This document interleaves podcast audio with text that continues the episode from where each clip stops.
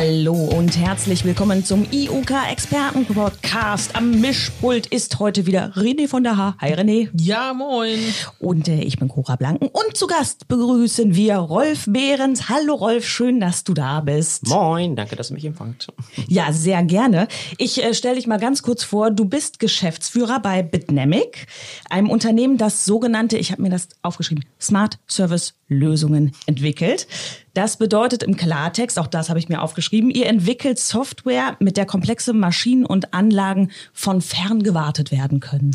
Sehr gut. Ja, ja habe ich, hab ich gut abgeschrieben. Sehr gut.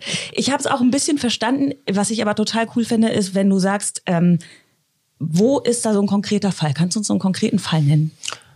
Eigentlich ist das besonders gerade durch die aktuelle Corona-Situation ziemlich gut zu erklären. Ähm, Maschinenbauer, Mittelständler liefert seine Maschinen weltweit, europaweit aus, hat natürlich Techniker, die sonst normalerweise für die Wartung unterwegs waren, ähm, um gewisse Probleme zu lösen oder zu beheben. Die können natürlich jetzt nicht rausfahren. Mhm. Ähm, und so kann jetzt zum Beispiel der Kunde vor Ort, der die Anlage betreibt oder die Maschine betreibt, mit einer Datenbrille oder mit einem Handy oder mit einem Tablet äh, an die Maschine gehen. Die Sicht der Dinge wird übertragen an den Experten, der im Backoffice sitzt und ähm, ja, im Bild kann man Einzeichnungen vornehmen oder das Bild anhalten, Markierungen vornehmen, so dass man halt äh, tatsächlich Unterstützung und Support aus der Ferne geben kann damit. Okay, also man kann da äh, auch andere Sachen mitmachen. Es geht nicht nur um eine reine Videoübertragung. Das wäre nämlich noch meine Frage gewesen. Man denkt so am Anfang, ja, äh, WhatsApp-Chat kann jeder, oder? Genau. es ja, gibt genau. schon einen Unterschied. Nein, es ist natürlich auch die Bedürfnisse der Industrie angepasst. Also wenn wir jetzt natürlich jetzt mal irgendwie so Skype oder WhatsApp nehmen, was ist das für Tools? Das sind eigentlich in der Regel Programme, mit denen ich Face-to-Face-Kommunikation machen will. Und ähm, unsere Lösung ist besonders auf die Industrie zugeschnitten. Das heißt, welche Anbindung zu Ticketsystemen, ähm, dass man halt wirklich sagt, okay, wie, wie viel Daten müssen wir überhaupt übertragen? Wir wollen ja eigentlich nur das Bild sozusagen haben. Da ist auch Lippensynchronität zum Beispiel auch nicht wichtig. Da kann man viel mit Qualitätseinstellungen machen, sodass ich auch bei schlechten Bandbreiten zum Beispiel irgendein Bild übertragen kann. Das fand ich ganz spannend. Ich habe gelesen, ich weiß gar nicht, ob das in einem ersten Zeitungsartikel war. Es könnte sogar der Landwirt auf dem Feld sich jetzt vom Motorentechniker, also typische Szene, Trecker fällt aus, ne, weißt du nicht, was du machen sollst, bist ja Landwirt und bist jetzt nicht irgendwie Motorentechniker, ne, ging mir auch so. Und 5G und, läuft da noch nicht. Und 5G läuft da noch nicht. Dann stehst du da mitten oben Acker und dann kannst du aber tatsächlich äh, dich mit einem Techniker verbinden. Wie macht ihr das? Weil ich meine, es braucht kein WLAN und wir kennen das, wenn wir mitten auf dem Acker stehen. Da geht eigentlich gar nichts mehr. Also irgendeine Form von, vom Internet brauchen wir ja. Ähm, ich sage immer so schön E wie Emsland. Wäre schön, wenn man das da, da ähm, äh, schon auf dem Handy stehen hätte. Das ist natürlich eigentlich mittlerweile katastrophales Internet, was man da bekommt. Aber wir haben unsere Codecs und Videotechniken so angepasst, dass da irgendwas rübergeht. Jetzt darf man da keinen HD-Film erwarten. Ne? Dass ich da irgendwie äh, einen tollen Film übertrage oder ein Video übertrage, was super Qualität hat. Nein, das wird ein pixeliges und ein schlecht qualitat qualitatives Bild sein, was übertragen wird. Aber es reicht, um die Sicht der Dinge aufzunehmen aufzunehmen, das zu zeigen, um im richtigen Moment einen Schnappschuss zu machen. Dann wird ein Bild übertragen, da kann ich Dinge einzeichnen und das geht auch bei geringer Bandbreite. Ne? Das heißt, wir sehen den Menschen vor Ort eigentlich so ein bisschen als wandelndes Stativ mhm. ähm, was sich äh, vor Ort durchbewegen kann. Der das Arme. also bedeutet, ich sehe dich maximal vielleicht gegebenenfalls mit 256 äh, kleinen Quadraten, aber das ja. reicht schon, um ein Kabel im Motor irgendwo sehen zu können halt. Ne? Genau, man muss halt manchmal sagen, ich muss mich jetzt noch einen Meter nach rechts bewegen oder mhm. ich muss irgendwie zwei Schritte nach vorne gehen oder mal ein bisschen tiefer die Kamera halten. Das reicht so, dann kann ich sogar aus der Ferne einen hochqualitativen Schnappschuss auslösen. Ähm, derjenige vor Ort muss prinzipiell nur das Telefon hinhalten oder das andere Gerät, das iPad oder was auch immer er benutzt. Und also ihr seid auch unabhängig, also völlig unabhängig. Egal, genau. welche Geräte das. Genau. Schön. Ja, ich finde das sehr spannend, ein wandelndes Stativ. Aber nicht nur das. ihr habt, äh, ihr nehmt auch Datenbrillen zum Einsatz mittlerweile, ne? Genau, richtig. Also das ist ein Trend, der definitiv derzeit so in der Hardware-Welt zu sehen ist ähm, dass man halt ein Stück Wearable Computing auf dem Kopf hat. Ähm, bedeutet also, ich habe irgendwas auf meinem Kopf äh, montiert oder angeheftet. Das kann eine Datenbrille sein, die ich an mein Brillengestell hefte oder an einen Schutzhelm oder ähnliches äh, dort befestige. Und das ist im Wesentlichen eigentlich Smartphone-Technologie, die da drin mhm. steckt. Ähm, dann sind da Kameras natürlich verbaut und ich habe einen kleinen, in der Regel einen kleinen peripheren Bildschirm vor meinem Auge Ähm, da kann ich dann Zusatzinformationen einblenden ähm, und sehe halt entsprechend äh, so ein paar Informationen. Aber das Wichtige ist halt, dass mein Kamerabild übertragen wird in der Regel bei diesen Fällen. Also das heißt, ich als Landwirt auf dem Acker im Emsland habe das. Nee, das äh, ist eher für. Das hat dann der Techniker. Das hat der Techniker eher, beziehungsweise die, die, die Firmen statten eher ihre eigenen Techniker damit aus, wenn Okay. die unterwegs sind. Oder geben eher bei stationären Anlagen, wenn es eine Produktionsmaschine ist oder ähnliches, ähm, so eine Datenbrille mit Mhm. äh, und sagen, hier, damit könnt ihr Service bekommen. Und dann holen die das dann aus dem Koffer raus oder aus dem Schrank und äh, können das Ding dann benutzen. Ähm, für den Landwirt vor Ort, da ist natürlich das Smartphone einfach die wesentlich interessantere Wahl, weil das hat er natürlich in der Hosentasche.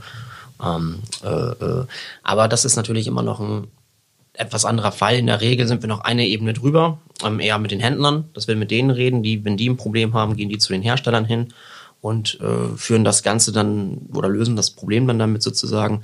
Die Ebene, dass wir wirklich alle Endkunden sozusagen erreichen, die ist sozusagen gerade noch in der Entwicklung. Da müssen sich natürlich auch dann die Firmen drauf einstellen. Also so ein Remote-Service äh, einzuführen. Das bedeutet natürlich auch, dass ich Arbeitsplätze dafür aufbauen muss. Ähm, ich habe natürlich einen Apparat im Service, den ich darauf einstellen muss, dass so Remote-Plätze entstehen. Und ähm, wenn ich damit meinen Endkundenservice, was ich mit, jetzt mit einer Hotline mache, durchführen muss, muss ich natürlich einiges an Prozessen überhaupt erstmal äh, in meinem Unternehmen implementieren. Bedeutet jetzt- also der, der Endkunde, Endkunde, der Landwirt dann in dem Fall, kommt gar nicht auf euch zu, sondern es sind eher die äh, Maschinenhersteller. Die dann Maschinenhersteller, anbieten dann. die Maschinenhersteller sind sozusagen erst in erster Linie unsere Kunden. Ähm, und unsere Software wird von denen häufig weiter lizenziert oder so verwendet, dass sie ein eigenes Geschäftsmodell daraus machen können, ähm, so dass man halt mit der eigenen Händlerschaft, mit den eigenen Importeuren ähm, äh, und Dienstleistern sozusagen dort zusammenarbeiten kann, ähm, die ausstattet, dass man zum Beispiel dort ein klassisches Beispiel, um mal von der Landwirtschaft wegzukommen, könnte auch ein Autohaus sein, ja, äh, Händlerschaft mit dem äh, Hersteller sozusagen, dass die in Kontakt treten können bei Problemfällen. Okay. Jetzt äh, seid ihr ja noch relativ jung, obwohl so jung seid ihr gar nicht mehr, ne? Ja, äh, 2015 war richtig, ne? Genau, also 2015 habe ich äh, das Unternehmen gegründet äh, mit meinem Kollegen Alexei Kolesnikov zusammen. Haben zusammen studiert vorher, waren an der Hochschule Osnabrück wissenschaftliche Mitarbeiter, haben da das äh, tolle Projekt Online Maintenance Assistance gehabt. Ähm, Was? So, ja, da wissen wir sofort, was gemeint ist. René. Natürlich. ja. Was macht man da? Ich wollte sagen, für die Zuhörer, die noch IOK-Mitglieder werden wollen, äh, erklär doch mal, was das genau ist. Nein, also wir haben natürlich in der Hochschule Osnabrück Forschungsprojekte am Lehrstuhl von gewissen äh, Professoren gehabt. Da gibt es dann natürlich immer wieder Projekte, die mit der Wirtschaft zusammen durchgeführt wurden. Unter anderem ein Projekt war dieses Online Maintenance Assistance Projekt, kurz OMA. Ähm, Dar darunter können wir uns mehr Ja. vorstellen. Auch nicht schlecht. Das riecht nach gutem Essen. Genau, Ja. und ähm, das war ein Projekt, was mit Airbus Bremen ähm, äh, gemacht wurde. Da ging es halt wirklich um die Inspektion von Flugzeugen oder Flugzeugteilen und Messgeräten äh, aus der Ferne. Ähm, das Ganze ging 2010 los. Seine Wurzeln hatte das schon wesentlich eher, das ganze Projekt. Äh, schon mit ISDN-Technikern wieder rum experimentiert und ähnliches früher. Aber ähm, ich bin nach Osnabrück gekommen 2009, 2010 ähm, hatte frisch meinen Bachelor in der Tasche und habe gedacht, oh, jetzt kann man ja vielleicht den Master so ein bisschen flexibel gestalten und habe dann halt äh, dann einen Job an der Uni oder FH Osnabrück äh, gefunden. Und ähm, ja, da ging es halt um dieses Forschungsprojekt. Da war ich dann Programmierer und Entwickler. Und das Ganze ging insgesamt mit allen weiteren Projekten und so weiter vier Jahre. Und irgendwann hat Airbus dann gesagt, wollt ihr das nicht irgendwie mal ausgründen? Ja, das ist auch eine coole Technologie, die ihr da gebaut habt. Wir haben da einen relativ äh, ja, sehr soliden Prototypen gebaut, der da auch zum Einsatz kam und natürlich dann auch innerhalb des Konzerns da seine Kreise gezogen hat. Das war durchaus bekannt, das Projekt dort. Cool. Ähm, und äh, dann hat man natürlich so ein bisschen mit Rechten hin und her jongliert. Airbus steht mit drin und äh, will man das überhaupt? Man will ja auch nicht einfach nur so Knecht von so einem großen Konzern sein, sondern wir hatten ja eigene Ideen, die wir umsetzen wollten. Also und generell die Frage, die man einfach so hatte damals, warum soll ich denn überhaupt gründen? Ja, also der Informatikermarkt sah schon 2015 nicht ganz so schlecht aus. Ja, man hat äh, eigentlich, äh, man sich nicht ganz doof angestellt hatte, eine relativ gute Jobgarantie, ja, äh, man konnte als Softwareentwickler durchaus sich die Stellen nicht aussuchen, aber man konnte genau gucken, mhm. wo will ich denn überhaupt hin. Ähm, und dann da mit keinen Ersparnissen aus dem Studium eine Firma, eine Firma aufzubauen, viele haben uns auch äh, belächelt, wollte sowas wirklich, das klappt doch eh nicht. Ja, man muss ja auch so ein Typ dafür auch sein. Genau, ja. und das muss man auch erstmal entwickeln, alles. Ähm, aber wir haben es gemacht, äh, konnten auch eine coole Förderung dafür bekommen. Das mhm. nennt sich Exist Gründerstipendium. Mhm. Ähm, da wird man ein Jahr quasi mit Bundesmitteln gefördert, sodass man halt seine monatlichen Kosten tragen kann. Man hat auch noch relativ viel, Achtung, Anführungszeichen, Spielgeld, ah. ähm, dass man sich so Equipment kaufen kann, ein Laptop oder eine, mal ein Handy. Und Für Marketing, genau. wie wir Zum das ja ganz gerne mal hören. Was, was mich so interessiert, wie war eigentlich so die Akzeptanz? Weil ich, also jetzt gerade in Corona-Zeiten merkt man ja, dass die Akzeptanz fürs Videochat ja, ja. mega gestiegen ist. Mhm. Früher hatten die ja alle dafür Angst. Äh, da musste man für einen 15-Minuten-Termin überall hinfahren, egal. Äh, wie sieht das, wie sah das vorher aus? Wie ist das jetzt? Ähm, es war ein Prozess, der, also der Bedarf wurde gesehen. Ja, und es gab immer schon Leute, die das dann äh, befürwortet haben und mein Forschungsprojekt oder mit Forschungsmitteln in Unternehmen dann äh, mal so ein Pilot mit uns da, dort gefahren haben, aber so richtig Fahrt aufgenommen hat das Thema so 2016, 17 als dann auf einmal, ne, kommt man bis prinzipiell so ein bisschen dann viel an so einer Roadmap ablesen. Die haben so ein bisschen Industrie 4.0 auf ihrer Was muss ich in diesem Jahr schaffen Karte gehabt. Ähm, und äh, irgendwann kam das Thema Remote Maintenance auf, weil das ist tatsächlich ein Thema, da haben die sich ewig äh, eigentlich nachgesehen. Ne? Die, die, die Situation, einen Techniker weit in die Welt zu schicken, um den berühmten Stecker an und auszuklöppen, ja, äh, das ist natürlich irgendwie äh, immer so ein Thema ja. gewesen und jeder Maschinenbauer wird die gleiche Geschichte erzählen können von der Lappalie, wo ich um die halbe Welt geflogen bin. Mhm. Ähm, und, das wäre auch eine Geschichte, ja. Hast du den Stecker schon mal wieder rein oder rausgesteckt? Ja, ja, genau. Wenn die drei Fragen am Anfang nicht funktionieren, einmal Router runterfahren, den Computer runterfahren. Aber tatsächlich sind es häufig ja. solche, solche, Sachen, solche Sachen. Oder ähm, ich habe auch gehört von einem Kunden, der eine Druckermaschine hatte und äh, die hatten dann eine Lampe, weil es da so dunkel war, angebracht und äh, die Lampe sondert natürlich UV-Licht aus und ist die Farbe getrocknet, was man vielleicht nicht so weiß, ja. wenn man eine Lampe anbringt. Ja. Und dann haben sie einfach die Lampe ausgestöpselt, die wird runtergefühlt gewechselt und äh, dann ging's wieder. Ja? Und äh, dafür ist man dann um die gefühlt halbe Welt gereist. Ja. Und Verrückt. das sind natürlich so Themen, die hatten das ewig schon auf der Liste, nur die Technologien mussten reifen und auch das die Prozesse in Unternehmen mussten reifen, die Digitalisierung in den Unternehmen musste ein bisschen voranschreiten, mhm. überhaupt ein Smartphone zu haben. Ja, also äh, bis 2015, 16, 17 sind die alle mit Blackberries noch ja. rumgelaufen. Mhm. Dick, dick, dick, dick, dick. Oder dass die überhaupt äh, Firmenhandys kriegen, das ja, ist ja auch mal genau. eine Sache. Ne? Mhm. Und das hat sich ein Stück weit geändert. Die Smartphones haben sich durchgesetzt. Wir sehen zumeist gerade Apple-Geräte da relativ stark im Unternehmensumfeld, wo ja im privaten Umfeld eher so die Android-Geräte dominieren. Ähm, das mag Gründe haben für viele, ja, also wahrscheinlich längerer Support und ähnliches, aber da sehen wir gerade eine ziemliche Durchdringung von Technologien, die 2016, 17 eingesetzt hat. Mhm. Und mit Mal hatte man auch eine ganz eine viel größere Userbasis, so von Leuten, die das System dann benutzen konnten überhaupt. Und äh, ja, so konnte man weitere Kunden gewinnen, hatte natürlich auch sehr viel gelernt, die Software weiterentwickelt und ähm, Das heißt, ihr seid nicht nur was für die großen Konzerne, sondern auch durchaus schon was für den Mittelstand. Also das ist durchaus natürlich eine Lösung für den Mittelstand. Die Preismodelle gehen da von bis, ja, mhm. also von großem Enterprise-Modell, äh, was natürlich dann skaliert bis auf äh, riesige Unternehmensgröße ähm, bis hin zum kleinen Einstiegsmodell, was sehr günstig ist, äh, wo sogar jeder kleine Mittelständler prinzipiell diese Software sehr günstig bekommen kann. Ja. Ja. Cool. Wie hast du Osnabrück damals so wahrgenommen, als, äh, weil René eben fragte, er lacht schon, offen für Digitalisierung? Äh, mein Osnabrück. Also ich, genau. Familiengeführte Unternehmen. Ja, ich, ich als Osnabrück gut äh, gut empfangen. Nee, ich als Emsland habe ja ganz, hab's ja ganz nach Osnabrück geschafft. ja, ja herzlich willkommen. Wie gefühlt, äh, ich bin ja aus Papenburg, da gibt's entweder so zwei Richtungen, Münster, Osnabrück oder vielleicht noch eine dritte Oldenburg. So, das ist dann, ja. das, so, so, weit traut man sich raus. Nee, mein, mein Bachelor hatte ich in, in Braunschweig gemacht. Ähm, da war ich tatsächlich ein bisschen weiter raus, aber mhm. immer noch so guter Fahrweite.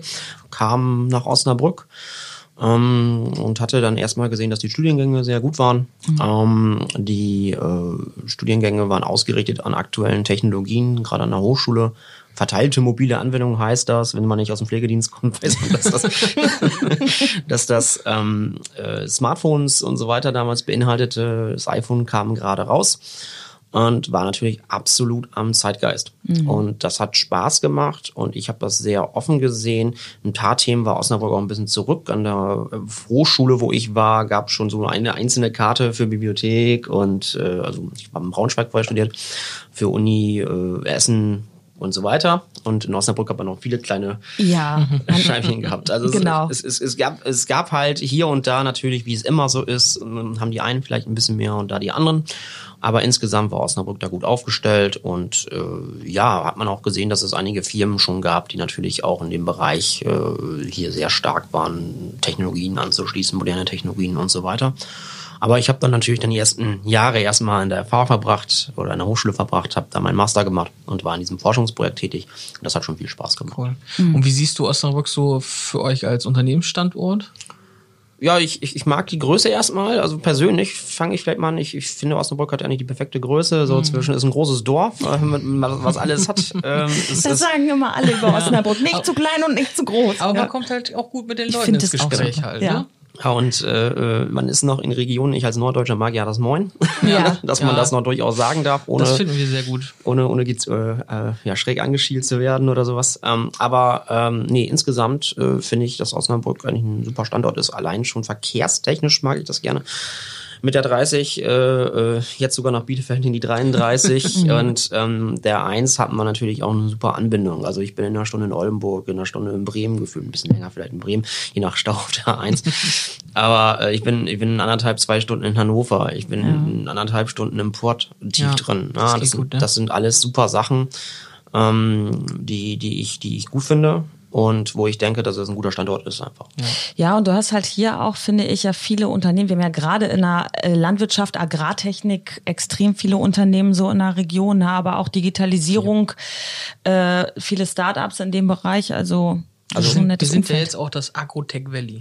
Ne? Also ganz ja, und sind wir nicht auch ganz vorne, was Startups angeht? Ich meine auch. Mittlerweile ne? sind wir eine, ich glaube, eine der fünf Städte in Deutschland oder so. Also das ist auf jeden Fall sehr gut. Also das ist auch was als junger Gründer, wo wir uns sehr gut ab geholt gefühlt haben, mhm. ne, durch Gründungsservices, äh, Gründerhaus, Gründungsservice und so weiter, überhaupt auf das Thema Gründung eingeschworen zu werden, dass man so ein bisschen geführt wird.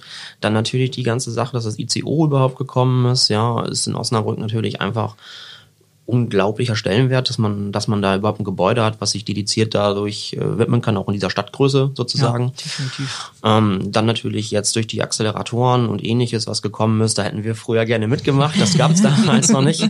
Auch das entwickelt ähm, sich mit der Zeit, ja, ja. Aber ich glaube auch, dass, dass da ganz viel gekommen ist, auch durch viel starken persönlichen Einsatz von äh, vielen Leuten mhm. ähm, um das der Stadt und der Region auch irgendwie so bekannt zu machen. Ja, das da haben viele an einem Strang ge ja. gezogen, muss man schon sagen. Das ist sehr schön. Ja. Veranstaltungen gab es natürlich viele, die, die äh, da geholfen haben. Also insgesamt gab es sehr viel und ich weiß auch, dass andere Städte haben ja auch Gründungszentren und ähnlichen, aber nach Osnabrück immer so gerne geguckt wurde, was das Thema so Gründung angeht. Ne? Ja. Und dass das viele gar nicht auf dem Schirm haben. Niedersachsen war ja nun auch nicht unbedingt das große Aushängeschild für, für, für Gründung. Ja hat man vielleicht eher so eine Richtung VW, der in Wolfsburg, Braunschweig äh, äh, so mit, mit gerechnet. Ja, da war ja eher so das Ballungszentrum. Aber das jetzt hier so auf dem Land oder in, gefühlt. Ähm, dann ja, die Osnabrücker sind eigentlich alles nur Kartoffelbauern. Ne? das, ja, war, das äh, war doch mal in der Diskussion, da sagte doch einer, das Schöne ist, dass man in Osnabrück keinem erklären muss, was ein Kartoffelroder ist. Ja, ich glaube, das war der Herr von Grimme, war das, glaube ich. Ja, ja. Ja äh, also Osnabrück, du, äh, ihr seid ja auch im IOK-Verein. Ähm, findest du, dass, dass das sehr offen ist? Also, dass das eine offene Stadt ist, wo man sich gerne gegenseitig hilft? Also auch, ihr kriegt das jetzt ja auch mit durch Corona-Zeiten und so? Also durchaus. Also ich, als, ich kann nur noch von einer eigenen Gründungsgeschichte so erzählen. Also der Art von Feedback, die wir bekommen haben von vielen Leuten, vielen Geschäftsführern, war einfach super, dass mhm. man mal hingehen konnte. Du, ich habe mal eine Frage. Äh, wie würdet ihr das machen? Ihr wart mal so an diesem Punkt, ne? Ja. Ähm, das war super. Wir haben, sind auf viele offene Ohren da gestoßen und haben auch eigentlich immer gute Antworten bekommen oder zumindest mal einen guten Rat oder wenn mhm. es mal wirklich schwierig war, auch mal, wie gesagt, Kopf hoch, geht weiter. ähm, hat man in Gründerzeit immer. Hat man immer. nee, aber da haben wir viel, viel Feedback bekommen. Und wir versuchen das auch ein bisschen zurückzugeben. Jetzt kommen ja viele neue Gründer, die irgendwie in der Situation sind, wo wir damals waren, die fragen dann immer nach, können wir mal vorbeikommen und fragen, wie ihr es gemacht habt? Ja, kommt vorbei. Ich habe immer einen Kaffee oder eine Club Mate oder was weiß ich da. Was du dann Das ist auch wichtig bei Softwareentwicklung. Genau. Mate und Kaffee muss immer vor Ort sein. nee, dass, dass, dass man dann auch ein bisschen was so zurückgeben kann. Ich finde, das ist einfach dann so im Selbstverständnis dieses Kreislaufes so zu sehen. Da hoffen wir, dass das gerade äh, viele Menschen gehört haben, die äh, gegebenenfalls auch mal in die Richtung gehen wollen. Und wir hoffen natürlich, dass du dann auch sagst, hier und Netzwerke, IUK vor allem ganz besonders wichtig. Äh, da würden wir ganz gerne noch mal kurz drauf zu sprechen kommen. Warum seid ihr denn im IUK Unternehmensnetzwerk? Was bringt euch das? Also ich habe ja gerade schon den Netzwerkgedanken angesprochen, das ist unheimlich wertvoll. Also äh, ich weiß noch, dass wir am Anfang immer gedacht haben, oh, können wir uns überhaupt diese Gebühr, die ja für ein Startup, äh, da ist man über jeden Cent äh, oder jeden Euro froh, den man da Ja. einnehmen kann. Ja. Äh, lohnt sich das? Ja, und es lohnt sich. Also man hat einfach diesen Netzwerkaustausch ne? und ähm, man trifft sich, hat Zugriff auf äh, vielleicht auch Ansprechpartner, die man da bekommen kann. Ähm, oder man kennt jemanden, der jemanden kennt. Ne? Und das ist einfach äh, das, das ein Beitrag zu einer Gemeinschaft, die wichtig ist. Ja, und ohne diese Gemeinschaft würde Osnabrück was verlieren. Und da ist es natürlich wert, äh, äh, Mitglied zu sein, einfach um Teil des Größeren zu sein, aber natürlich auch um fachlichen Austausch auf jeder Ebene zu bekommen. Das war sehr schön. Das Schlusswort zum Ja. Ende unserer Sendung. Rolf, vielen Dank, dass du da warst, uns das Projekt erklärt hast äh, und auch, warum wir alle im IUK-Verein sind. Definitiv. René, danke für die Technik. Gerne. Und wir sagen Tschüss, bis zum nächsten Mal beim IUK Experten Podcast. Jo. Danke. Ciao. Tschüss.